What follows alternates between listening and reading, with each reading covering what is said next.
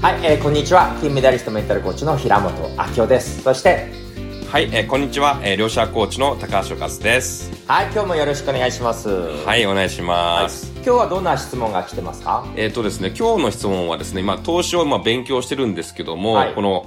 鍛え方ですね。このうんメンタルというか、その鍛え方をちょっと、うんえー知りたいなという質問が来ています。はい。ねえこれ鍛え方どうすればいいですかね、高橋さん。そうですね。まあ、うん。投資っていうと、まあ、例えば、不動、うん。あの、まあ、株投資とかですね、まあ、FX とか、まあ、そういう投資やってる方がいると思うんですけども、うん。うん結構ですね、メンタル的に、まあ、上がったり、こう、下がったりしてですね、うん。こう、落ち込んだり、うん。あの、喜んだりとか、一喜一憂しちゃう方もいらっしゃると思うんですね。そうすると、そっちに動かされちゃって、この感情で動かされて、なんか、えっ、と、無理に投資してしまったりとか、えーしてしまう。なので、冷静にやっぱりこう判断していくためには、うんそれこうニュートラルですね。何何がこう上がったり下がったとしても常にこう反応しないというか、ニュートラルな状態をまあ維持していくって非常に、えー大事なんじゃないかなと思います。はい。まあ、確かにおっしゃる通りですね。実はですね、私、えーファイナンシャルアカデミー、日本ファイナンシャルアカデミーってところで、えーメンタルの講師させていただいたことがあって、もうモチベーションアップのね、講師ずっとさせていただいたりしたんですけど、よく私がお話してるのは、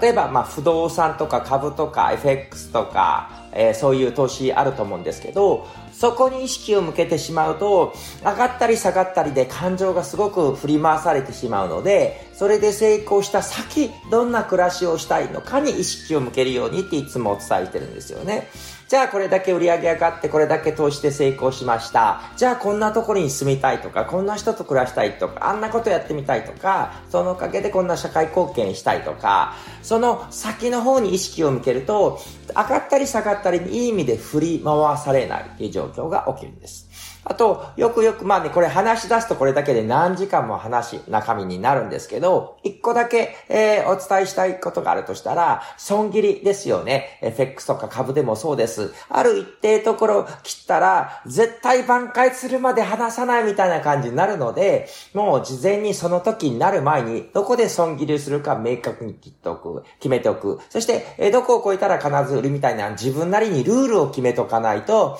なんか振り回されてしまうので、えーぜひね、学ぶところでしっかり学んで、自分の、自分ルールに決めて、いい意味で感情に振り回されず、冷静に意思決定、売る、買うの意思決定ができることが大事じゃないかなと思うんですけど、どうでしょう？そうですね。なんか自分の中の基準ですね。ここまで上がったら売るとか、ここまでだったら、えっとね、損切りするとかっていうのを決めて、えー、そこでもうそのルールに従ってれば多分そんなに大きな損をしたりとかですね、えーしなくなると思いますので、何か、えー、こう、冷静にこう判断するというところを意識したらいいんじゃないかなと思います。ということで今日のワンアクションはよかったらぜひ投資で成功した後、どうなったらいいか思い描いてください。そして、えー二つ目はぜひね、その筋のプロの人にちゃんと学んだ方がいいかもしれないですね。そしてそれからぜひ、えー高橋さんや私のセミナーで またメンタルも強くしていただければと思いますね。はい。ということです。ありがとうございます。はい、ありがとうございました。